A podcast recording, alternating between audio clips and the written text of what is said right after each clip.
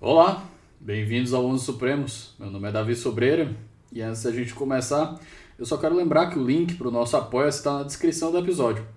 Por lá você acessa os episódios com antecedência e conhece a nossa curadoria. A sua contribuição é muito importante, seja ela de qualquer valor, e não demora nem 5 minutos para fazer o cadastro. É isso, espero que vocês gostem da conversa de hoje. Até depois da vinheta.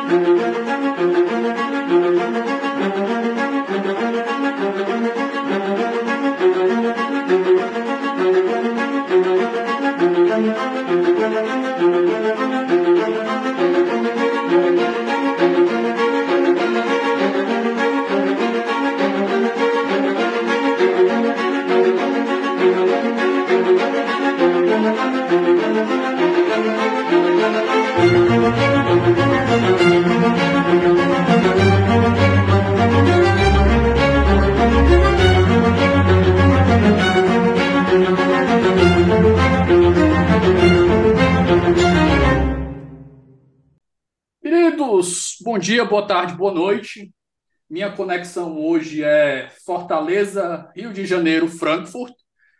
E a gente está aqui num multifuso horário. E eu estou recebendo um veterano e um novato aqui no 11. Primeiro tenho aqui comigo o Rodrigo Valadão, que é o top 2 mais ouvidos do 11 aqui, com um episódio sobre positivismo jurídico e nazismo. Está lá disputando o páreo do top 2 junto com o professor Daniel Sarmento. E lá direto de Frankfurt eu tenho o prazer de receber o professor Ricardo Campos, também que quem conhece a, os jabás que eu faço da, da Contracorrente aqui já deve ter visto obras dele por lá. Deixa eu começar. Rodrigo, por favor, se reapresente aí para o nosso ouvinte. Ah, maravilha. Davi, é, para quem não me conhece, Rodrigo Valadão, sou procurador do Estado do Rio de Janeiro, né? tenho um doutorado é, na Alemanha, Universidade Freiburg, sobre positivismo jurídico e nazismo, inclusive é o nome do meu livro, da minha tese, que saiu pela Contracorrente. É, mais de cerca de dois anos, três anos para cá, eu comecei a fazer uma mudança, né? Comecei na, na carreira, de enfoque na carreira, comecei a cair para a área de proteção de dados. Então, desde então, eu venho me especializando nisso, venho estudado bastante, é, e estamos aí. É, para quem não me conhece, esse sou eu. Ricardo, por favor, você que está chegando hoje aqui, se apresente para o nosso ouvinte, fale um pouco do seu trabalho aí. Bom, Davi, primeiro é uma honra estar aqui com vocês, é, nesse podcast tão tão assistido, tão escutado, tão acessado é, no Brasil, ao lado do meu amigo Rodrigo Baladão. E meu nome é Ricardo Campos, eu sou brasileiro, é, dou aula na Faculdade de Direito de Frankfurt, que é a Goethe Universität, sobre os temas de direito público, direito digital, proteção de dados e direito comparado. E quem quiser ter acesso a, aos meus livros tem aí pela Saraiva, pela RT, mas eu gostaria especialmente de recomendar a tradução da minha tese de doutorado, que ganhou o prêmio da Academia Europeia de Teoria do Direito, um outro prêmio da Universidade de Frankfurt, que foi publicado há três meses, quatro meses, pela editora Contracorrente, e tem o título Metamorfoses do Direito Global, que é onde eu abordo a relação entre tempo, direito e tecnologia. Então, quem tiver interesse no tema da relação entre direito e tecnologia, especialmente, tem aí a tradução é, da minha tese de doutorado, defendida aqui em Frankfurt, para o português pela editora Contracorrente. Então, pessoal, é, o Ricardo já está falando aí de um, da Contracorrente. Para quem já é de casa, já sabe que a Contracorrente é uma patrocinadora aqui do canal, do, do podcast. E jabá de sempre a lembrar que a Contracorrente tem talvez o único, não sei se o único, mas certamente o melhor clube de livro jurídico do país, que é www.quebracorrente.com.br. Para quem quiser conhecer lá e receber obras que geralmente são traduzidas com tradução inédita para o Brasil, e além de um livro com tradução inédita, você ainda recebe outro livro todo mês do catálogo da Contracorrente. Inclusive, Davi, se você permitir, já vou fazer aqui um jabá pela, claro. pela, que vai sair ainda esse ano, provavelmente em junho, é um novo livro meu, dessa vez sobre, sobre proteção de dados, é, Sistema Brasileiro de Proteção de Dados Pessoais, com lições do direito europeu, é, e, cara, escrito com, é, com um grande nome aí da proteção de dados nacional, que é o Fabrício da Mota Alves. Então, falando, dando essa notícia aqui em primeira mão para vocês, tá? É, se tudo der certo até junho, a gente tem até março para entregar, já está nos finalmente o livro. Mas é isso, se tudo der certo até em, até em junho, mais esse lançamento aí pela Contracorrente. A gente vai ter que voltar para esses dois livros no bloco final.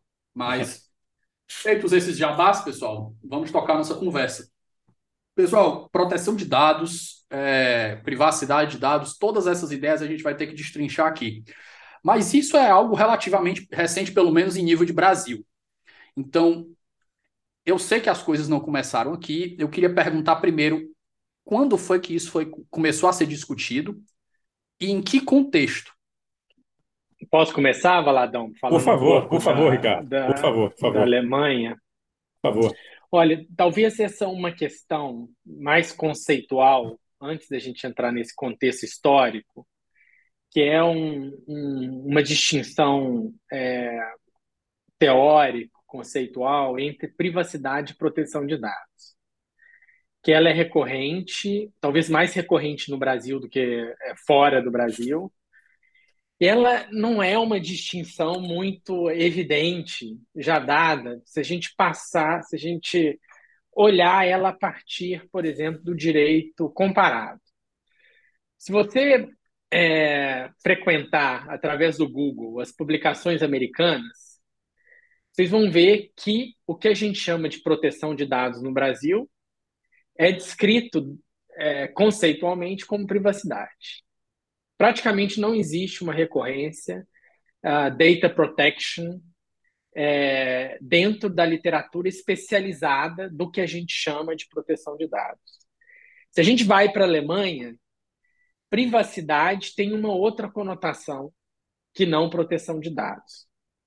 Então, o que a gente tem aqui, e aí eu me distancio, o, Rodrigo, é, é, dessa, é, é, dessa distinção como se ela fosse dada, como se existisse um pré, uma pré-história e uma pós-história, né, que a proteção de dados seria uma evolução natural é, da privacidade. Isso, olhando para uma simples questão é, de direito comparado, pode ser refletido muito mais como experiências culturais diferentes.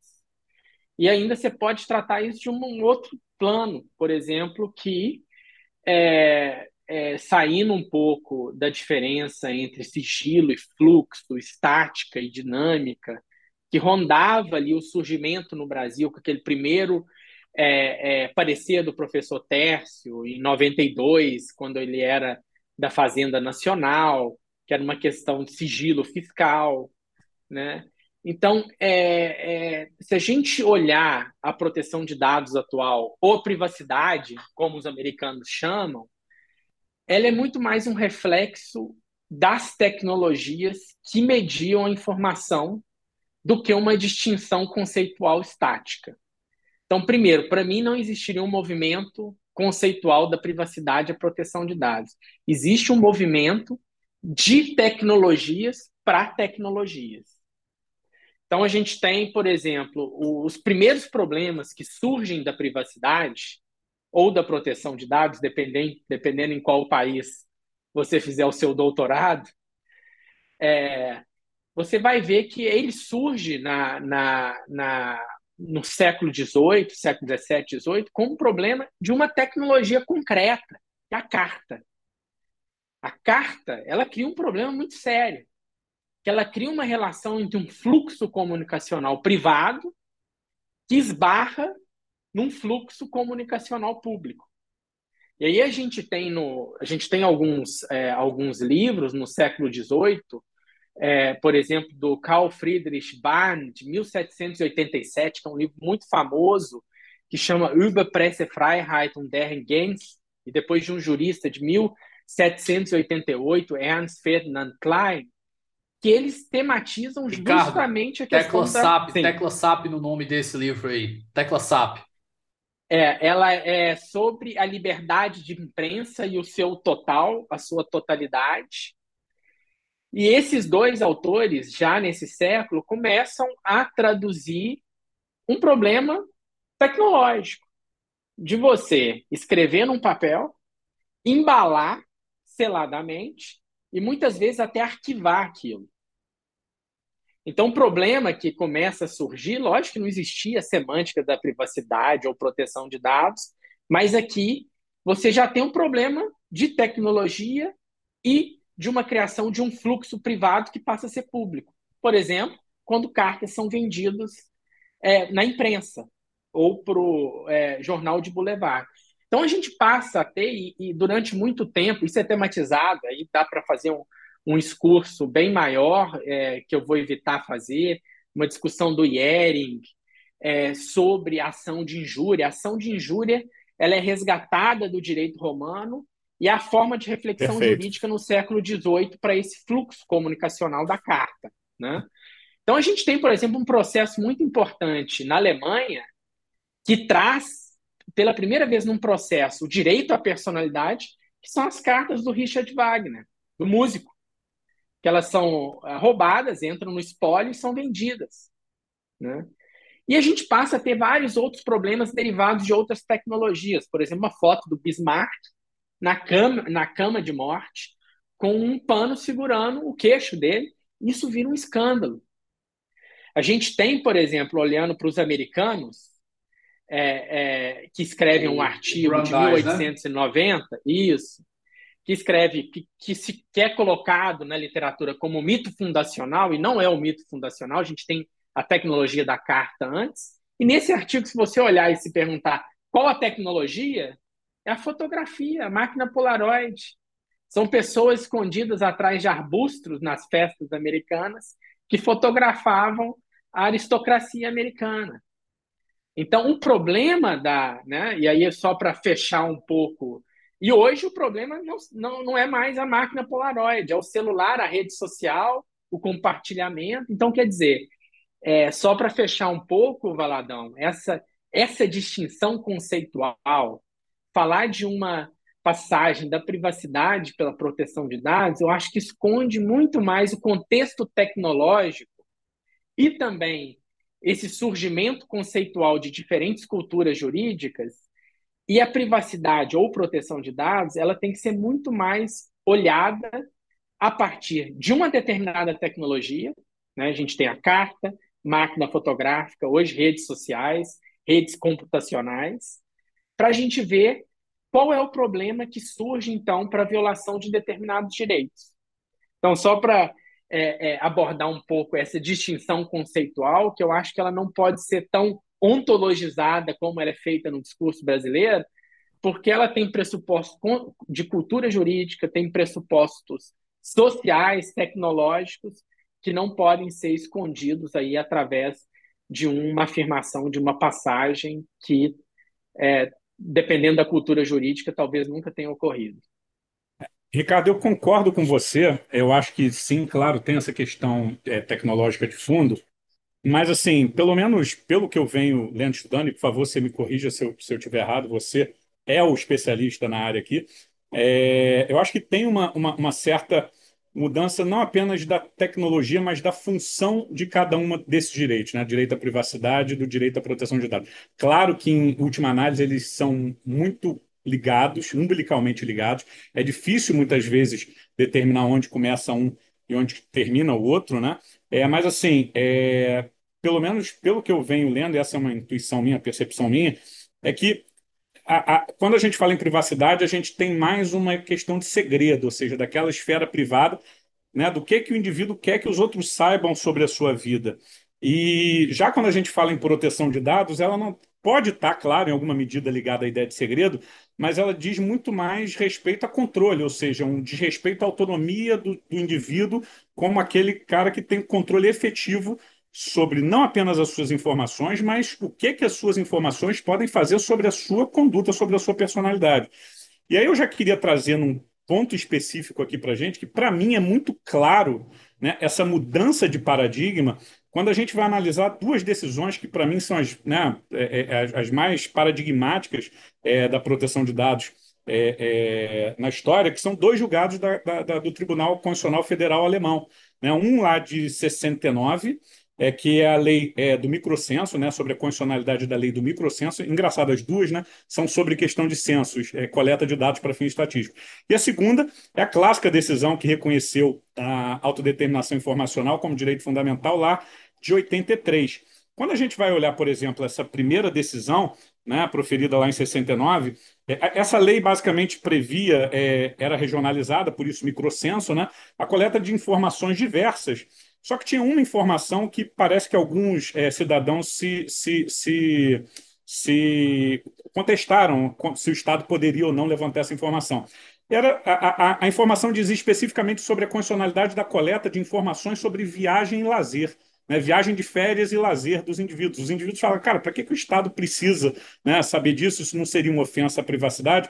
E olha só curioso, o tribunal ele fala que nesse tipo de caso, né, nesse tipo de informação, informação sobre destino, duração, tipo de alojamento, meio de transporte, elas poderiam ser obtidas, obtidas sem a participação do inquirido, né, daquele que estava respondendo o censo, embora, claro, com alguma dificuldade. Essas informações, portanto, não seriam privadas, não pertenceriam àquela esfera íntima da, da individualidade que diz respeito ao segredo, ao controle do, do, fluxo informacional ali na esfera mais íntima do, do, do, indivíduo. Já na decisão de 83, esse paradigma que era a ideia do segredo, para mim, muda claramente para a ideia de controle. Né? Porque também é uma, é uma lei do censo, só que muito mais ampla. É, o cidadão deveria responder ali a mais de 160 perguntas, que poderiam ser submetidas depois a tratamento é, é, é, informatizado. E o que o, o, a Corte Constitucional Alemã vai entender é o seguinte: olha, com a ajuda desse processamento eletrônico, essa informação pode dar um quadro tão completo da pessoa isso gera uma possibilidade de influência sobre comportamento e controle do indivíduo. Se eu não me engano, a Corte Constitucional fala efetivamente em controle, utiliza essa, essa palavra mais de uma vez. Então, né, aquela ideia de que esses dados é, é, é, pessoais devem ser entendidos ali como elementos da constitutivos da personalidade humana é, e que essa decisão, né, a decisão sobre o tratamento desses dados, compete ao indivíduo exatamente porque ele deve é um ser dotado de autodeterminação informacional, ou seja, ele tem autonomia, ele deve ser capaz de controlar as, as regras que, que regem a sua própria individualidade. Então, assim, não sei qual a sua opinião sobre isso, a gente nunca teve a oportunidade de conversar sobre isso, mas para mim, embora concorde com você que ontologicamente essa divisão é, ela, ela tem mais zona cinza do que zona né, preta e branca, eu acho que quando a gente compara essas duas decisões, a gente tem um quadro bem claro de uma mudança de paradigma. O que, que você acha? É muito bom, Valadão. É, retomando aí rapidamente a questão da diferença entre privacidade e proteção de dados, é, para mim é uma distinção tipicamente europeia. Entendeu? Se for falar, conversar simplesmente com um professor concordo, americano, concordo com ele você. vai falar: não, ô, Valadão, Sim. tudo que você está falando a gente chama aqui de privacidade.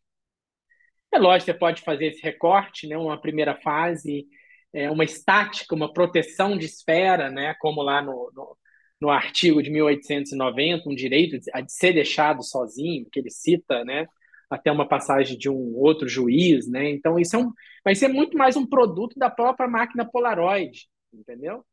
De você não ser fotografado dentro da sua janela. E hoje você tem um, um telefone celular que não é mais esse o fluxo comunicacional, né? Quer dizer, é, as novas leis adequadas a esse nova a nova tecnologia é mais um, um direito de coparticipação, onde você, através da aceitação de termos e uso, bases legais, né, você pode gerir um pouco o fluxo comunicacional que você gera, né, que é um pouco ilusório também, né, porque é, centralizar, colocar é, o, o, indivíduo no centro.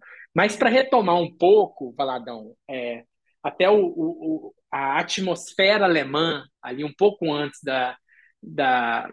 ali durante, um pouco antes da decisão do microcenso, a gente tem o surgimento da primeira lei de proteção de dados do mundo, né, que é a lei de Hessen, que aí é interessante também. É, pouca gente sabe, só quem estudou na Alemanha, até acho que esse podcast pode aí informar muito bem. Há uma ideia de que é, é, a proteção de dados europeia teria muito mais uma, uma, uma origem italiana quando na verdade é, um, é um, uma disciplina totalmente gerada na Alemanha. Né? O que vai para a diretiva de 95 é uma dogmática produzida na Alemanha. Perfeito. Né? A, prime a primeira lei italiana é, é de no é aplicando a diretiva de 95, ela é de 96. Entendeu? A portuguesa também vem aí nesse bojo da diretiva. Então, para falar um pouco do surgimento, quando que surge? Surge com a lei de Hesse, que é escrita por um professor que é o grande nome jurídico de formação dogmática da proteção de dados europeia, que chama Spiros Imitis, é um grego, que é um autor que produziu os principais comentários alemães, a primeira, principal escola de proteção de dados, né? De, de as pessoas que formaram, fizeram um doutorado. Então, foi quem gerou a dogmática europeia de proteção de dados, é Spiros Imitis e a escola dele, e as pessoas que passam a virar depois professor. E aí a pergunta, Valadão, interessante, que pouco é falado, que o Zimites me falou, o Zimites foi meu professor aqui quando eu vim na graduação para a Alemanha. Deixa, deixa eu só fazer um parênteses, Ricardo. Tem um artigo muito bom, se eu não me engano, do Marcelo Duque, que ele fala do da, né, quem foi Smith, está em português, ou seja, fácil de achar. Ele fala quem foi Smith e a importância dele para a proteção de dados. Deixa aqui essa dica. É, é interessante, porque, por exemplo, acha na internet fácil, acha na internet fácil. É. Bota Marcelo Duque e, e, e, e Simites, você vai achar esse artigo. Desculpa te interromper. Não, é ótimo, eu acho uma ótima referência. E, é, por exemplo, o Rodotá, que fica famoso no Brasil, ele é mais um político e escreve livros não dogmáticos. Né? A construção da dogmática mesmo é uma coisa, foi muito, uma coisa muito alemã. Você que estudou na Alemanha, né, você sabe esse, né, é, esse rigor, né? Isso foi gerado. E interessante é, se perguntar, é, Valadão, por exemplo, qual foi, qual foi o problema? Qual foi a tecnologia que gerou a necessidade de uma nova lei? E aí vai uma história que o Zimites me contou é, num almoço com ele aqui em Frankfurt. Hoje ele está é, bem avançado na idade e com problemas de saúde, mas isso há 15 anos atrás ele me contou como que ele ele escreve, por que, que ele escreveu a primeira lei? Né? É, o contexto social é um contexto social de construção de hospitais federais na Alemanha. Então a gente tem que pensar aí numa década de 60 em que a Alemanha teve um boom econômico e está se reorganizando. Até o é um milagre alemão, né? É, um milagre, é, um milagre alemão. Até o microcenso Valadão surge mais ou menos nesse contexto do Estado adquirir informações para gerir melhor é, é, as instituições públicas e o investimento público. Né? Então, dentro de uma iniciativa de construção de hospitais, casou, no final da década de 60, com o surgimento de computadores é, que poderiam ser comercializados para grandes organizações. Então, você tem grandes empresas tendo computadores. A gente não tem um computador pessoal, mas passa a ter o computador empresarial. E imagina, então, para grandes hospitais, um computador, a eficiência que ele gera, a racionalização que ele gera na estrutura hospitalar, né, o manejo de pessoas, de recorrência, é, que a substituição do papel, da tecnologia papel e fichamento, pela, pelo computador, e aqui retomando, né, falando, mostrando novamente que tudo isso que a gente discute, privacidade e proteção de dados, nada mais é do que um, uma reflexão jurídica sobre efeitos de tecnologias, né? E nesse caso, o governador de Hessen chama os Imites para uma conversa. Os Imites era professor catedrático de Direito Civil, era muito ligado ao círculo do Habermas, dos intelectuais, também da filosofia, amigo próximo do Habermas. E o Sim, que era o, o, o, governador, chama ele, então, e fala: olha, ele, os hospitais agora vão usar computador, a gente precisa. O que, que a gente vai fazer com esses dados pessoais? Porque também, por outro lado, não há nada mais íntimo também do que a própria doença, do que a própria recorrência, né? E então o Zimitz escreve a primeira lei dentro desse contexto, que é uma lei voltada então para o setor público. Se você pegar a lei é, de Hessing, não é uma lei que engloba o setor privado, ela é voltada para o setor público, tendo como pano de fundo a construção. E aí a gente tem, Valadão, só para fechar esse ponto, é, em 73, uma lei na Suécia, a gente começa a ter em, em Highland Parts, a gente tem de 74. 77 a lei nacional alemã, né?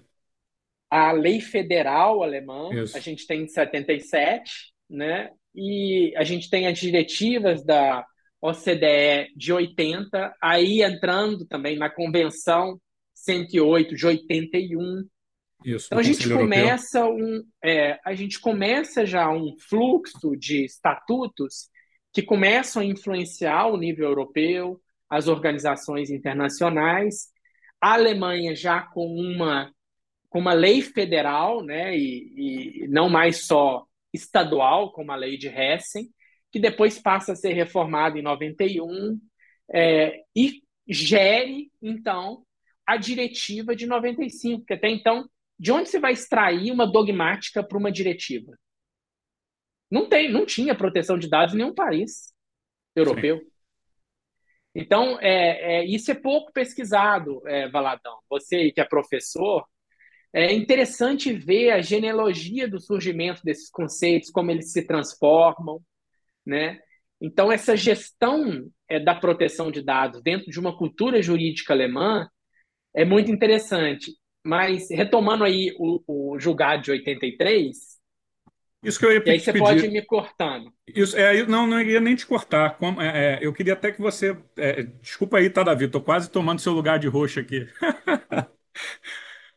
O, o, mas você falar um pouco mais sobre a decisão de, de 83, porque eu falei pouco, né? Como que, o, como que a Corte Constitucional deu esse pulo, né? Ou seja, não tinha lá proteção de dados em lugar é uma nenhum. pergunta que eu ia fazer antes para a gente fazer essa transição. Se a Alemanha começou tratando isso legalmente, ou se a Suprema Corte, o Tribunal acostumado com os Estados Unidos, né? O Tribunal Constitucional Federal Alemão fez uma decisão. A gente te perdoa, Davi, a gente perdoa se o Tribunal Federal Constitucional Alemão, a Constitucional Federal, não sei se eu estou trocando a ordem, fez uma decisão, isso que desencadeou uma série de discussões que levou à edição de uma lei. Não, é, as discussões já haviam, né? na verdade, a, corte, a decisão da Corte Constitucional ela é uma consequência, já está inserida no debate, mas eu deixo o, o Mas aí a norma conhece... é posterior à decisão. Não, as normas são anteriores. É, já, já haviam leis de proteção de dados, tá? Mas aí o que acontece? Essa lei específica, e aí com certeza o Ricardo vai poder entrar mais nesse assunto, essa lei nacional de 77, ela não, consegui, ela não regulava bem ali esse caso do censo de, de 83. Então foi preciso essa construção dogmática da Corte Constitucional Alemã, que eu deixo para o Ricardo falar aqui para gente. E me corrigir se eu estiver então, errado, né, Ricardo? Não, você está sempre certo, Valadão. Eu acho que está mais fácil eu estar tá errado do que você estar tá certo. Acho que na academia a gente tem que acostumar que não tem tanto certo e errado. Tem visões que se complementam, que às vezes são é, é, diferentes, né? com fundamentações diferentes. Então, acho que tudo é defensável sendo bem fundamentado. Né? Essa é a verdade. Né? A gente só precisa de uma boa fundamentação. Mas um, um ponto, Baladão, aí, é, é, nesse julgado alemão, e aí retomando a, a, a, questão do Davi, Davi, a gestão ela começa no plano legislativo. A gente tem é, num estado de Hessen, que é um estado como Minas Gerais, como São Paulo, uma primeira lei, depois outros estados, depois uma lei em 77 federal. A, de, a primeira decisão de 83, inclusive no ano que eu nasci. É, e aí, Valadão, é interessante olhar para o ano de 83 na Alemanha. O ano de 83 na Alemanha, é, e principalmente esse julgamento, ele, ela tem duas figuras públicas muito importantes. E aí, primeiro, um livro que o seu, seu parceiro gosta muito, que é o livro do George Orwell, que tem o título 1984. E a gente está ainda no ano de 83.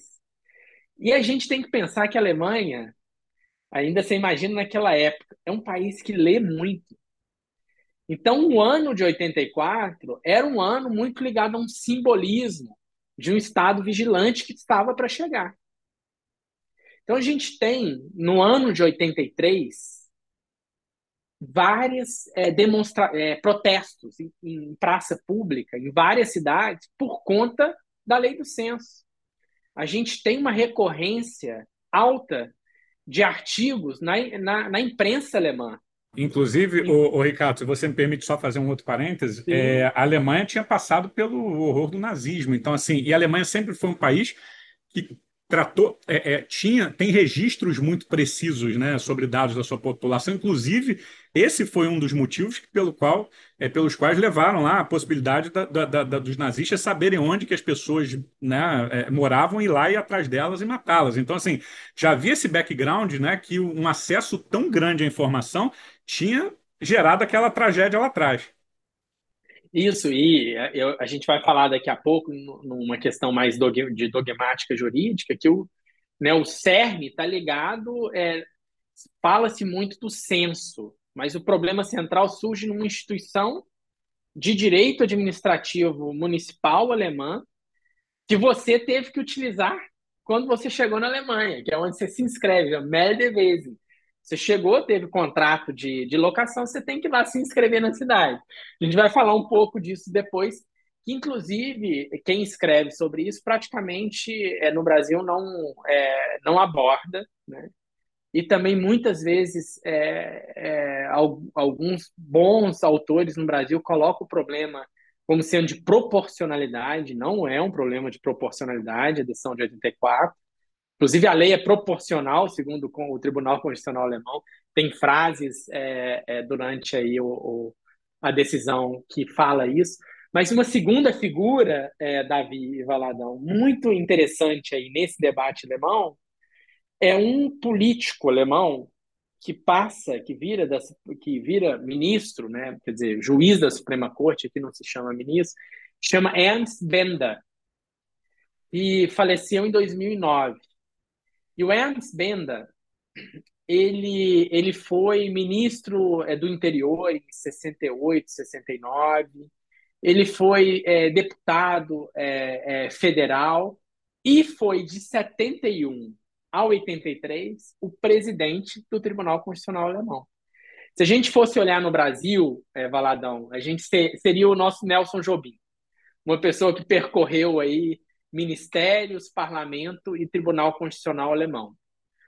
E a decisão do censo foi decidida na última sessão de dezembro, salvo engano, aqui eu não tenho eu não tenho utilização de inteligência artificial, a minha, a minha inteligência ou semi ou, ou semi-inteligência analógica antiga, então muito com muitas falhas, o, a decisão foi de 15 de dezembro de 1983, que foi a última sessão que ele presidiu antes de deixar o tribunal, o Tribunal Constitucional Alemão. Então, a figura do Ernst Benda é uma figura central nesse julgamento, que ele levou esse julgamento até o final para que ele pudesse ser feito na, é, né, sobre a sua tutela como presidente. Provavelmente, se tivesse deixado para o próximo presidente, não teria sido julgado. A gente não teria o julgamento da autodeterminação é, informativa. Então, a gente tem aí essas duas figuras, uma de um, né, de um romance, né, de uma figura literária, George Orwell, que faleceu em 1950, e é, aí fomentando uma dimensão simbólica dentro do, do ano de 1984. E olhe para você ver, o, o presidente do Tribunal Constitucional Alemão decide na última sessão de 1983. Olha como essas duas figuras elas são quase simbióticas dentro do, né, dentro do, do debate. Mas aí, Valadão, é, se você quiser entrar agora na, na questão é, do surgimento do direito fundamental, é, é, da decisão. Acho que tem pontos aí que são pouco falados no debate brasileiro, né, que talvez mereceria aí é, uma conversa sobre aspectos dogmáticos. É, eu, eu, assim, eu, eu já falei mais ou menos, né? Falei um pouquinho sobre isso, mas acho que o grande pulo foi esse, né? Ou seja, é, foi é, a, a, a transferência dessa ideia de segredo para uma ideia de controle e essa ideia da autonomia, né? essa ideia do, do, da autonomia kantiana, ideal kantiano, do homem ser capaz de reger a sua própria vida, decidir as normas que regem a sua própria conduta. E essa, esse, essa possibilidade de controle pelo processamento automatizado dessas informações poderia é, fazer uma, uma, uma né? diminuir essa capacidade do indivíduo. Então, com base na dignidade da pessoa humana, que tem ali essa dupla dimensão, né, que a gente chama de uma dimensão formal, é uma dimensão, primeiro, material, que é aquela ideia típica da filosofia é, moral kantiana, né? Você não pode reduzir o ser humano a um fim em si mesmo. É, mas ela também tem um aspecto de filosofia política, né? Ou seja, o ser humano é um ser dotado de vontade e de autodeterminação, ou seja, capaz de definir os seus próprios rumos. Então, acho que o, o, o que o, a, a, ligação com a dignidade da pessoa humana foi uma sacada muito interessante, né, porque pegou essa dimensão formal, que, inclusive, até onde eu estudei, posso estar errado também, é, não era uma abordagem muito utilizada até essa época é, pelo, pela Corte Constitucional Alemã. Na verdade, você pega principalmente os julgados do pós-guerra, eles são baseados muito mais numa leitura é, dessa concepção material da dignidade da, da, pessoa humana, né? E esse momento também gera, é, é, tem, é, não sei se uma transição eu poderia falar foi efetivamente a transição, mas há também essa nova dimensão da dignidade humana, essa outra dimensão da dignidade humana, que passa a ser incorporado também à jurisprudência da Corte Constitucional Alemã. Então, eles fazem essa, esse link, né? ou seja, é, não está escrito um direito fundamental à proteção de dados, mas, grosso modo, nós temos a dignidade humana, que tem essas duas é, abordagens, né? abordagem material e formal, e com base nessa abordagem formal, embora é, até onde eu me lembre, a Corte Constitucional não faz especificamente essa distinção, né? ela é uma distinção que eu fiz a partir dos meus estudos, mas para mim tem uma, tem uma certa, né, uma certa, uma certa transferência de enfoque. E aí, com base nisso, eles fazem: olha, tem lá a dignidade da pessoa humana, é um princípio constitucional, então, com fundamento na dignidade da pessoa humana, é, o ser humano, o indivíduo, deve ter essa capacidade de autodeterminar é, a sua, né, o seu fluxo informacional. Então, acho que é mais. Eu, eu, colocaria as questões, essa questão mais ou menos por aí. Não sei se você quer acrescentar ou corrigir alguma coisa, cara. Não, corrigir nunca, tá, Valadão? Muito bom. Espera só um momento que a gente volta já. Pessoal, o Ouse Saber agora é parceiro do Onze Supremos. Para quem não conhece, o Ouse é uma das maiores plataformas de preparação para os grandes concursos do país. São mais de mil aprovações em concursos de defensoria pública, além de centenas de aprovações em provas de Ministério Público, magistratura e procuradorias. Para conhecer mais, é só acessar arroba Saber no Instagram. Deixa eu só um, uma digressão bem rápida, Ricardo, aqui sobre o que o Valadão falou, que eu acho que é importante para quem está ouvindo, principalmente para fazer um link com o Brasil. A dignidade da pessoa humana, o, o Valadão já comentou a, a, ideia de Kant aí, pelo menos é o que me parece, na Alemanha ela tem um nível de abstração bem menor do que o que tem aqui. Ela tem diretrizes um pouco mais objetivas do que as aplicadas no Brasil, né? Porque como o Rodrigo falou, a base de Kant lá, de você não poder usar uma pessoa como um, um, meio para um determinado fim, a pessoa tem que ser um fim em si mesmo. Essa é, é uma diretriz mais objetiva. Lógico que há margem interpretativa e sempre há, mas comparado ao que é como a, como a dignidade humana é usada no Brasil, há pelo menos uma diretriz aí mais clara para onde se deve seguir. Sim. É, eu acho que esse muito é um ponto muito muito importante. Também dentro da cultura jurídica alemã, é, é, a gente tem outras decisões, né? Tem aquela naquela época dos, é, do, terrori, do terrorismo das Torres Gêmeas, né? Então é, poderia se abater avião é, se ele estivesse aproximando de uma população maior, né? Então assim, o alemão ele tende a se distanciar de cálculo utilitarista dentro do direito. Né? Essa é né? E, e, e dentro dessa, dessa proximidade, dignidade da pessoa humana, com Kant, é interessante ter uma passagem da metafísica dos costumes, em, é, do Kant, é, em que ele tem uma frase muito que expressa muito bem essa ideia, que ele fala o que não tem equivalente funcional tem dignidade. Então, quer dizer, o que não pode ser substituído, por exemplo, um computador pode ser substituído por uma cadeira, você pode trocar, pode ter um valor de troca. Mas quando não tem um valor de troca, quando não tem um equivalente funcional, aí tem dignidade. E isso na Alemanha passa, depois do nazismo, está ligado, é, logicamente, para é, o, o, o, a questão do ser humano, da dignidade humana. Só para entrar um pouco, Valadão, em um minuto aqui, numa questão é, que eu acho importante da, da decisão do censo, é, existia na decisão do censo também uma questão dogmática concreta, além dessa questão principiológica, que é o quê? A primeira é ligada ao compartilhamento. Esse foi o problema central. que é, na lei do censo, o, o, o, arti, o parágrafo, seria no Brasil artigo, mas na lei, né, na, na sistemática alemã, é parágrafo 9, inciso 1, que falava o quê? É, que as informações do censo elas poderiam ser é, espelhadas com as informações de órgãos da municipalidade alemã para fins de preenchimento. Então, quer dizer, o censo ele serviria não só para uma questão de é, gerar conhecimento para o estágio agir, para o Estado agir né? melhor. Né? Não é apenas uma questão estatística. Mas ele serviria também para completar informações do indivíduo, que a gente está falando de um país que foi completamente destruído, que ele não tinha nem informação sobre si próprio. Ele estava construindo as informações nas últimas décadas. E é, as municipalidades também precisavam dessa informação. Então, um grande problema era o compartilhamento dessas informações para o preenchimento de outras informações. Quer dizer, aí, aí que é o problema, por exemplo, do desvio de finalidade, né? que surge aí na proteção de dados também vira um, um dos princípios é, mais importantes. É, a gente tem também é, é um, um ponto secundário que era o de tratamento de dados, né, que não é na decisão tão importante quanto o compartilhamento, que está no inciso segundo. Né? Então, é, existe ali no, no, no é, nesse, nas informações do censo um rol muito grande né, dos tipos de informação Ô, que Ricardo, tinha. É... Desculpa te, te, interromper, só para fazer uma tecla SAP aqui, para quem não é da área de proteção de dados e não conhece muito, a questão da finalidade, né? Esse talvez seja, se não o princípio, um dos princípios mais importantes da proteção de dados, que é a ideia é, que o tratamento de dados só pode ser feito, prioritariamente só pode ser feito para a finalidade que justificou a sua coleta.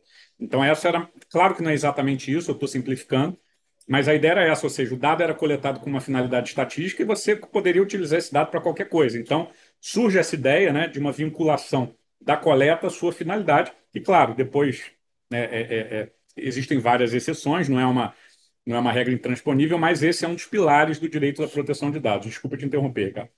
Isso, não, é, esse é super importante e e ali o problema que decorre disso, do ponto de vista da dogmática jurídica, é que você passa a possibilitar as municipalidades, quer dizer, funcionários públicos, a utilizar informações de outra proveniência para execução administrativa. Né? Então, quer dizer, imagina numa cidade pequena alemã em que o funcionário público tem informações sobre você é, com todo o seu perfil religioso, financeiro. Então, isso poderia até influenciar um princípio da administração pública, que é, né, como diz o Max Weber, o, a, a ação sem olhar para a pessoa concreta. Né? Então, uh, e nesse contexto que surge a ideia, né, do, na decisão, do perigo da formação de perfis. Né? Então, quer dizer, esse compartilhamento ele passa a possibilitar a formação de perfis para funcionários públicos da administração local. E isso fere o princípio né, que eles derivam, que é, é, junto com a dignidade da pessoa humana, que é o livre desenvolvimento da personalidade. Porque você não vai saber mais como você deve agir perante aquele funcionário público, porque você não sabe qual informação que ele tem de você. Então gera até uma questão democrática, que é um ponto importante que o Zimit sempre colocava na decisão que o Estado nunca pode saber muito sobre você, ele tem que saber o necessário para a execução de determinadas tarefas e nunca pode ter, e esse é um conceito central na decisão, a formação de uma unidade informacional do Estado. Né? Que aí entra, que a gente pode agora passar para o Brasil, que eu acho que toca pelo menos um dos julgados, que é o julgado cadastro base, que foi é, julgado aí é, no ano passado pelo Supremo. Pessoal, eu acho que a gente já deu um panorama bem amplo aqui de como aconteceu aí do desenvolvimento na Alemanha. O que, que vocês acham da gente puxar para o Brasil agora? Vocês acham que a gente ainda tem que fazer alguma visita? Não, não, perfeito. Para mim, acho que já é hora. Passou da hora da gente falar. Acho que um o tratamento que começa, que começa, a gente começa a falar disso aí quando, Rodrigo? Porque eu lembro que a gente teve uma lei de internet, que acho que foi o Marco Civil, mas eu acho que não tratava especificamente disso. Nem. É, é assim, é, sempre houve leis né, no Brasil que falam sobre informação. A gente já teve habeas data, é, né, é, é, o Marco Civil da Internet também já trazia alguma coisa. Mas essa ideia de uma lei geral de proteção de dados, a, a exemplo do que já existia no direito europeu desde a Diretiva 95 e depois com o GDPR, é um debate, não sei se é, é tão antigo no Brasil, mas até onde eu sei, é, é ali o final da, da década do ano 2000. É, mas no Brasil, enfim, vários países, inclusive da América Latina, é, é, publicando suas leis de proteção de dados, o Brasil não fazia isso. Né? Então, claro, nós tivemos ali a LGPD, é, publicado em 2018, certo, Ricardo? Deu um branco aqui agora, que realmente foi um game changer. Né? Ela realmente colocou é, a questão de proteção de dados pessoais no debate é, de forma, no debate brasileiro de forma com os dois pés, né? Claro que já existiam pessoas como Danilo Doneda, professora Laura Laura Schertel Mendes, enfim, é, que já falavam ali sobre o tema, mas é, realmente é, essa ampliação foi com a LGPD e principalmente, diria eu, né, depois da LGPD, tem o, o, o, o reconhecimento pelo Supremo Tribunal Federal é, num caso que também dizia respeito a compartilhamento de dados do censo, né, do IBGE, é, que o STF reconheceu, mais ou menos utilizando a mesma ideia é, da Corte Constitucional Alemã, é, reconheceu a, a, a, autodeterminação informacional como direito fundamental no Brasil. E aí eu acho que o Ricardo tem mais condição de falar isso sobre eu, porque ele estava ali mais ativamente nos bastidores disso, até onde eu sei. É, deixa, deixa, deixa o palco aqui para ele. Não, Valadão, acho que você já deu aí o panorama completo. Eu acho que eu, eu tenho pensado um pouco, refletido sobre a nossa história dentro do, do direito digital, sabe? E ela difere completamente da história alemã e europeia. Completamente. É, se a gente parar para pensar nos, nas três principais leis brasileiras, é a lei de crimes digitais ela ah, depois o Marco Civil da Internet e agora a LGPD. Ela precisou de, um, de grandes tropeços no Brasil. Então vamos lá, lei de crimes digitais. Qual foi o grande tropeço? O escândalo público em torno de uma atriz da Globo, que é a Caroline Dickman. Então, se não tivesse a Caroline Dickman, a gente não teria um pilar central de direito digital brasileiro. E aí, se a gente olhar para o Marco Civil da Internet, que até um certo tempo era um estatuto sacrossanto, não poderia não podia criticar o Marco Civil. E o Marco Civil é um recorte de um período da internet, que hoje a internet é completamente diferente da internet que é ali do, do, dos anos 2010. Se a gente olhar o Marco Civil da internet, que é vangloriado, que foi muito debatido, e é uma história que ainda tem que ser contada, entendeu? Como foi feito o Marco Civil da internet. É, essa história ainda é, vai ser muito tema de tese de doutorado, mas teve um outro grande tropeço, que foi o Snowden. O Snowden revelou uma a, a, a como se chama em, em, em português quando é, bisbilhota é, economicamente segredo é, econômico é, havia uma ingerência do NSA nas atividades econômicas da Petrobras. A Dilma, no governo Dilma, vê aquilo e fala: precisamos de um. É espionagem. Eu estou com a palavra é, não, em alemão. Difícil. Eu, eu lembro que eu estava conversando com uma professora de, de, da, do Canadá, ela foi falar de é, desigualdade, ela meteu um inequality, ela, pelo amor de Deus, com a palavra. É, é, é porque é, a gente fica, né? É, eu moro aqui tem né, filhos aqui, então a gente fica um pouco preso dentro do, do idioma, do idioma. E então, Valadão, por exemplo, sem o Snowden não teria marco civil da internet, não naquele momento. Então a Dilma vai pega um projeto que estava lá e aí ele passa rápido. E, e aí isso é tudo especulação, tá? Uma reflexão sobre o nossa, a nossa própria história. E se a gente parar para olhar para a nossa LGPD? Qual que foi o tropeço? E até mesmo o caso IBGE, que do ponto de vista dogmático, se fosse, por exemplo, decidido na Alemanha, provavelmente eles iam falar: não, é pandemia, eles podem compartilhar esses dados por questões é, é, circunstanciais. Depois que acabar a pandemia, não pode, entendeu? Talvez aqui é, não teria sido decidido da mesma forma. Então a gente tem um contexto quê? De uma luta entre o Congresso Nacional Brasileiro contra o presidente Bolsonaro na época. Então, o contexto também da LGPD surge, ao meu ver, nesse embate de querer né, trazer algo nessa luta no embate entre executivo e legislativo. Então, a nossa pauta digital, Valadão, é completamente diferente do europeu. O europeu é uma pauta de reflexão. Você reflete. no caso, no caso não era faz... o Bolsonaro, né? Era o Temer, 2016. 2016. É, mas era aquele cenário, um cenário sim, de sim, desconfiança. Sim, sim, sim. Né? sim, sim. O né? impeachment tinha acabado de sair, tinha exatamente aquele momento ali. Isso. Então, é, é eu acho que se a gente olhar Caroline Dickman, Snowden e Temer Bolsonaro, você tem ali um contexto que é, revela muito da forma como as leis são feitas no Brasil e até para as próximas serem feitas. Né? Talvez inteligência artificial só vai sair realmente uma lei se tiver um grande tropeço, se tiver uma grande violação, né? aí o presidente do Congresso Nacional precisamos de uma lei. Então, assim, eu, é, eu vejo muito mais é, o, o, debate brasileiro é, sendo refém de escândalos públicos e menos de reflexões um pouco distantes do, né? É, como, como foi feito. O amadurecimento europeu, é, alemão ele é feito independente de escândalos, né? Então, é, talvez essa seja uma grande diferença, Valadão.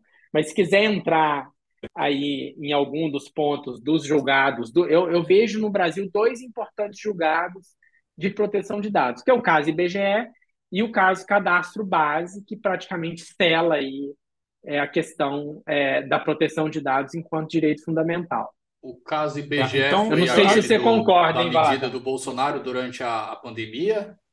É, o primeiro foi o caso IBGE, eu não lembro agora dos detalhes dele, mas basicamente é que o IBGE poderia solicitar ou, ou ter compartilhado todos os dados das empresas de telefonia, não era, Ricardo? E poderia utilizar e tratar esses dados para fim de, de, enfim, combate à, eu lembro, pandemia. Eu lembro Só desse que, caso, Rodrigo, que eu tratei dele aqui lá pelo episódio 9, foi justamente uma análise à luz da proporcionalidade, né? Porque uma coisa foi uma lei de São Paulo, que acho que foi até sob o Dória, que queria só os dados de geolocalização, ou seja, eles não conseguiam diferenciar quem era quem, não conseguia dados privados, só conseguia saber onde havia uma concentração de celulares para eles verem, identificarem aglomerações e dispersar. Aí veio o governo federal e passou uma lei, decreto, não sei, portaria, passou algum dispositivo normativo aí e queria que o IBGE tivesse esses dados, como você falou, né, individualizados, pegar tudo que a pessoa tinha ali de, de da, da, operadora, nome, endereço, CPF, tudo que você imaginar. E aí o, o, o, Supremo, a meu ver, de maneira muito correta, eu acho que barrou isso, se eu não me engano, mas eu acho que vocês vão tratar isso de maneira muito mais profunda que eu, por favor. Deixa o Ricardo falar aí. É, não, eu acho que o contexto, é, esse, o contexto do IBGE é, independente do caso, ele é muito importante dentro do, da construção da proteção de dados no Brasil. Porque é a primeira vez que o Supremo trata isso como forma independente, independente do sigilo. Né? Então, a gente tem uma recorrência, se você colocar ali na, na, na decisão, é, você tem uma recorrência muito grande da, do conceito alemão, autodeterminação informacional. Né? E isso cria um, um, uma nova forma de abordagem. E, de fato, é, Valadão, isso é, é ligar o senso, né, como o caso alemão, sabe? Tem várias, vários paralelos. Né? Claro, o IBGE claro. é o nosso senso. Né? Sim. E, e, é, mas o que difere era uma. Estava né, é, relacionado a uma MP, na verdade. Era a MP isso, isso. É, 954 de 2020. E o problema central estava no artigo 2 que falava justamente desse compartilhamento né, de, é, é, é, é, desses dados de telefonia, número de telefone, endereço de milhões de brasileiros. Né? para questões do IBGE, de operacionalização é, é, do IBGE. Mas se a gente parar para pensar também, e aí a gente tem que abstrair é, esse contexto é, é, do embate Congresso-presidente Bolsonaro, o IBGE sempre foi no Brasil, sempre gozou de uma reputação muito alta. Né? O, o IBGE, diferente do caso, do segundo caso, que é o cadastro básico, que envolve a ABIN, ali realmente é um problema muito grande, porque o segundo caso, que foi julgado no ano passado, você transfere dados da, da, da, da Carteira Nacional de Habilitação, do DETRAN, para o órgão de inteligência. Então, ali, Valadão, o conceito alemão de formação de perfis é o mais perigoso possível, porque a Com inteligência, do, né, o que eles vão fazer, o que, que uma inteligência quer saber, quer ter esse tanto de cidadão. Sim. Independente de procedimento administrativo, interno, legal, dentro de um órgão de inteligência contra um indivíduo. É, os controles também da transferência eram muito fracos, né? Ou seja, você tinha uma transferência que controle é, quase não existia. E o interessante, Valadão, que é também que eu vejo, e aí olhando aqui da, é, de fora, existe um terceiro dentro desses dois casos que até hoje vai chegar a hora foram essenciais nos dois casos e não foi objeto nem do caso IBGE e nem do caso do cadastro base, que é a figura do SERPRO. Uhum. O SERPRO é algo que não existe precedente no planeta Terra, é a forma como é, ele operacionaliza, como vende dados obtidos é, do cidadão de outros órgãos públicos. E a figura do SERPRO está tanto no, no, no caso IBGE, quanto também no caso cadastro básico do cidadão. Então, é, eu acho que é um, é um. Se continuar essa política do SERPRO, é uma, é uma bomba relógio que vai estourar ou na MPD ou no próximo caso do Supremo. Porque ele já esteve nos dois casos, provavelmente sem o SERPRO não existiria nem o primeiro caso, nem o segundo, e ele não foi objeto de nenhuma medida é, é, é dentro desses dois casos. Mas eu diria, Valadão, não sei se você concorda, você poderia até falar um pouco. O segundo caso, que envolve a ABIN, ele tem um, um, um, peso muito maior na violação de direitos fundamentais, né? nessa questão da formação de perfis pelo Estado. Né? E concordo, o perigo. Da concordo em gênero, número e grau. E aí, quando você analisa exatamente essa, esse paralelo com a, com a, com a decisão lá do censo de 83, né, na, na Alemanha, eu acho que realmente aí é, se na decisão do IBGE, é claro, você já tinha ali uma questão da, do controle, da autodeterminação informacional, ele ainda era, digamos assim, tímido, né? No é. caso da BIM, realmente é com os dois pés na porta, né? Tipo, é, é com o pé na porta e, e é com tudo. Concordo com você, claro.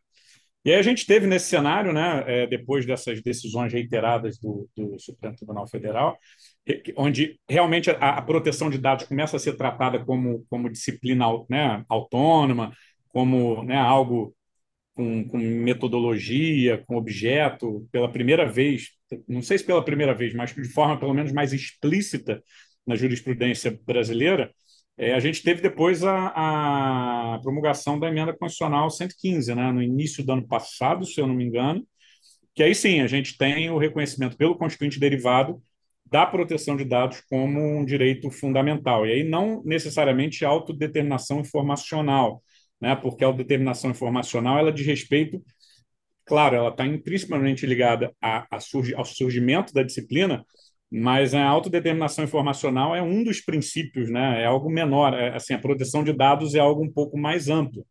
É, então, acho que a gente tem essa virada, né? É, a, a evolução brasileira está sendo feita dessa forma. E, e, hoje em dia a proteção de dados está aí, né? É, é, sendo debatida, muita gente escrevendo, é um ramo que está crescendo à beça.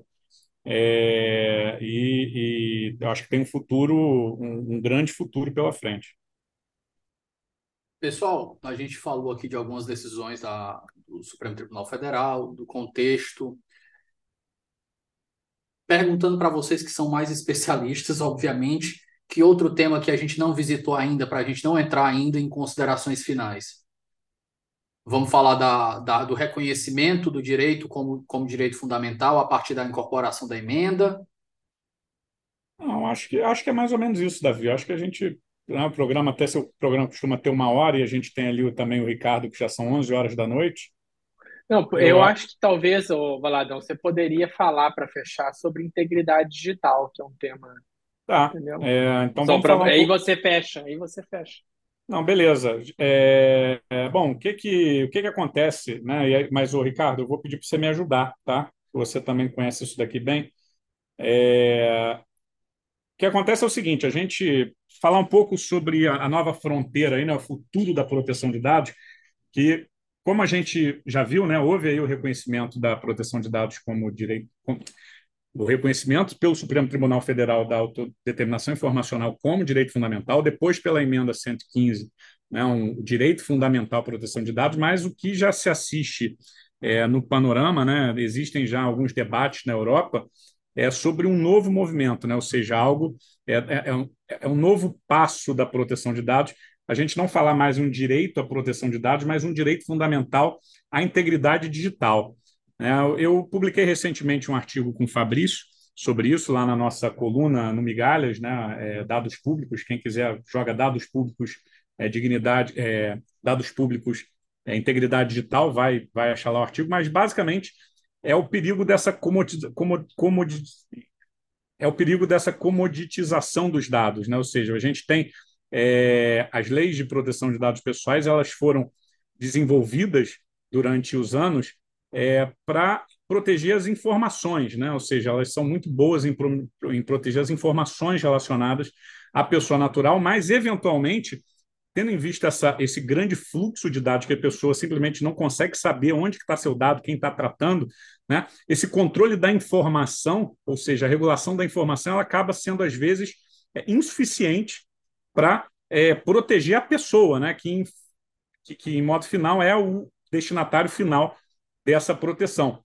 Então, o que acabou se verificando, né, alguns doutrinadores já falam isso, é que é, a gente acabou, né, o direito da proteção de dados acabou é, regulando e protegendo de forma até boa, né, de forma é, é, bem ampla, elementos dessa identidade pessoal, mas não a identidade pessoal em si. Né? Então, acabou havendo, com o tempo, uma certa um desvirtuamento do propósito e é, uma incongruência em relação ao intuito original dessas regulações que surgiram no decorrer do tempo. Então, basicamente, a ideia é a seguinte, né? O ser humano, ele hoje em dia, ele interage não apenas na sua dimensão psicofísica, ele existe também no ambiente digital. Então a ideia é que a gente não pode mais separar muitas vezes essa dimensão psicofísica dessa dimensão digital. O ser humano em sua integridade, né? Ele tem ali a sua integridade que a integridade digital é um dos aspectos dessa integridade humana, desse direito à dignidade humana, que é algo mais amplo. Então, a ideia é exatamente essa: a gente é, fazer uma modificação de enfoque, né? É, tentar enfocar um pouco menos na informação, ou seja, no controle da informação, do dado pessoal, e tentar fazer uma análise, ou pelo menos fazer com que o direito da proteção de dados ele tenha um enfoque efetivamente no ser humano. É, são propostas incipientes, né? já tem, eu acho que um cantão da Suíça já tem um projeto é, para transformar lá na Constituição, naquele cantão, reconhecer a integridade é, digital, a integridade digital como direito fundamental, mas a ideia aqui é até um pouco simples, né? Como eu falei lá no início, é, a, a, dignidade da pessoa humana ela tem essa natureza bidimensional, né?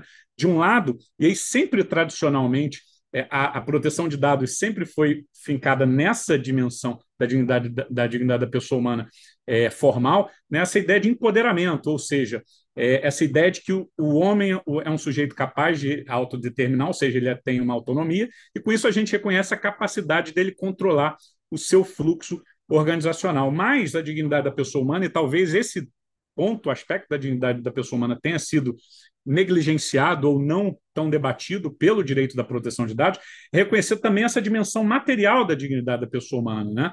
É, ou seja, em alguns casos, é, pouco importa a vontade do indivíduo. Né? Por quê? Porque a ideia é resguardar a própria condição humana, em ré ipsa, é, em ré como essa condição efetivamente é. E a gente já tem, quando a gente fala em dignidade da pessoa humana, a gente já tem né, alguns exemplos dessa dignidade da pessoa humana não como empoderamento, e sim como constrição, ou seja, como proibição do indivíduo de ter certas condutas. Exemplo, o indivíduo não pode vender os seus próprios órgãos.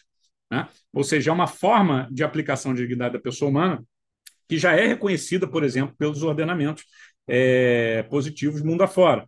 Então, a ideia é que, é, por exemplo, o comércio de dados pessoais, até algum tempo atrás, era, de certa forma, naturalizado. Né? Hoje em dia, não. A gente já começa a entender que esses dados pessoais, como é, representação da própria é é, é, é, personalidade humana, eles devem ter ali alguma proteção, independentemente da vontade humana do ser humano. Por quê? Porque eles decorreriam dessa dignidade humana como constrição. Então, a ideia é essa, é que é uma proteção satisfatória dessa dimensão digital da pessoa humana não se limita à ideia de autodeterminação informacional. Esse reconhecimento dessa integridade digital também deveria ser orientado por uma ideia de dignidade da pessoa humana como constrangimento, com o intuito básico ou primordial de coibir o processo de mercantilização dos dados pessoais do indivíduo. Então a ideia é mais ou menos essa, né? Algo que ainda está no horizonte, ainda está sendo muito debatido, ainda é tratado muito em sede teórica, né? Por alguns é, é, é, acadêmicos europeus. É, é, um campo aí que vai, a, a mim, o meu feeling é que ele vai ser bem desenvolvido é, no futuro, promissor, mas a gente, né? O tempo vai dizer. É, qual vai ser o futuro da disciplina e, claro, qual vai ser o futuro da, se é que vai ter algum futuro, dessa ideia de integridade fundamental como direito fundamental dentro da disciplina da proteção de dados. Eu queria saber os seus 20 centavos sobre isso, Ricardo. Então, é, Valadão, achei super interessante. É, o que eu conhecia sobre integridade é, é, enquanto direito fundamental, é, mais ligado é, à questão da infraestrutura comunicacional né, que, que remonta até um, uma decisão é, do Tribunal Constitucional Alemão de 2008, que cria um novo direito fundamental, que é o direito fundamental à, à garantia de confiabilidade e integridade de sistemas informacionais. E, e, essa decisão é muito interessante se a gente compara com a decisão de 83, porque quando fala em integridade, é, você não está falando do direito um indivíduo concreto, você não está falando mais de acesso é, do Estado a dados do indivíduo, como a decisão de 83 está no centro. Então, não tem a ver com dados em si, mas tem a ver com a infraestrutura pela qual os dados circulam. Né? Mas, é, então, assim, o que eu conheço é, de. É, eu achei muito interessante essa nova abordagem colocando é, é, centrando a integridade no indivíduo, mas o que eu conheço de dogmática ligado à integridade está ligado à integridade enquanto proteção da infraestrutura, infraestrutura comunicacional, diferenciando é, dessa, dessa, dessa leva de proteção de direitos, é, de proteção de dados ligado a fluxo comunicacional. Então, eu achei super interessante é, mas só para falar um pouco do que eu conhecia sobre é, integridade e direito fundamental dentro da proteção de dados. Ah, maravilha. É, gente, eu acho que é mais ou menos isso, até para a gente poder liberar o Ricardo aí, que ele já Bloco dos jabás e das indicações. Segurei mais dois minutinhos, que agora para a gente fazer nossas indicações para os nossos ouvintes aí que estão estudando isso aí. Por exemplo, eu tenho uma grande amiga aí que o, o Valadão conhece por uma das, conheceu por uma das associações por um breve período, que é a Luciana, que pesquisa isso no mestrado dela, e eu acho que tem muita gente que escuta isso aí que deve estar curioso ou deve estar pesquisando isso em algum nível. Indicações de leitura, eu acho que novamente aqui vale o jabá do, dos livros já publicados e que ainda vão ser publicados, e outras indicações que vocês acharem interessantes. É, eu, eu vou deixar. Inclusive então, a tua coluna lá, vou... acho que é no Migalhas, né, Rodrigo? Isso, a minha coluna é lá no Migalhas, junto com o Fabrício, é, da Mota Alves, um querido amigo, para quem eu deixo um abraço aqui também. É, dados públicos no Migalhas, toda, a cada 15 dias um artigo é, falando sobre proteção de dados e questões correlatas, com enfoque geralmente no é, setor público. É, bom, a minha dica de livros são, eu vou deixar duas, tá? duas, digamos, mais filosóficas, mais mais, é, é, é, é, digamos, elevadas. Uma, que é o livro do Ricardo, né, Metamorfose do Direito Global. Ainda não terminei de ler, Ricardo, estou na metade. é, filho pequeno, criança em casa e, e, e outras obrigações ainda não me deixaram lê-lo até o final, mas estou gostando muito e brevemente a gente vai conversar sobre ele. Estou aprendendo bastante.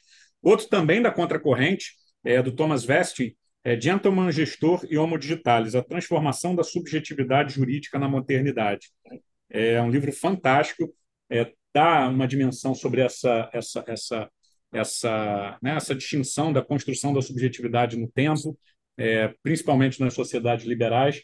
Eu acho que é um baita livro, não terminei ainda, mas estou gostando demais. Eu fico revezando esse livro do Ricardo, pretendo terminá-los até agora, final desse mês ou do próximo, mas são dois livros que eu estou gostando muito. É, eu acho que é isso. São as duas dicas que eu deixaria aqui sobre o tema. É, Davi, eu vou falar rapidamente sobre dois livros também. Um já saiu pela Contracorrente, que é da Carissa Vélez, que eu tive a honra de fazer o prefácio, chama Privacidade é Poder, que é um livro é, que ganhou o prêmio do The Economist, ganhou vários outros prêmios, esse prêmio de 2019, e está publicado pela Contracorrente. É um belo livro, ela é uma é, mexicana que dá aula em Oxford, filósofa, é um livro excepcional. E agora vai sair esse ano, também pela Contracorrente, um livro do Neil Richards que chama Why Privacy Matters, que também é um excelente livro que a Nossa. Contracorrente vai, vai colocar aí para os estudiosos, mas quem já quiser ler inglês, Vale muito a pena, que é um grande, grande livro. É, e não poderia deixar de esquecer, né, Davi, o, o, meu livro, que sai aí junto com o Fabrício até meio do ano, que vai ser um grande manual de proteção de dados brasileiros. Claro, a gente vai trazer algumas experiências de direito europeu, apenas demonstrando, né, olha, eles já tiveram alguns debates que talvez a gente venha ter aqui no futuro, então é interessante é, esse diálogo, claro, direito brasileiro é uma coisa, direito europeu é outra, a gente não pode simplesmente aplicar o direito europeu aqui, mas alguns dos debates que já foram trazidos lá podem orientar um pouco o nosso futuro, né? as pegadinhas, as cascas de bananas, para onde a gente vai, para onde a gente não vai.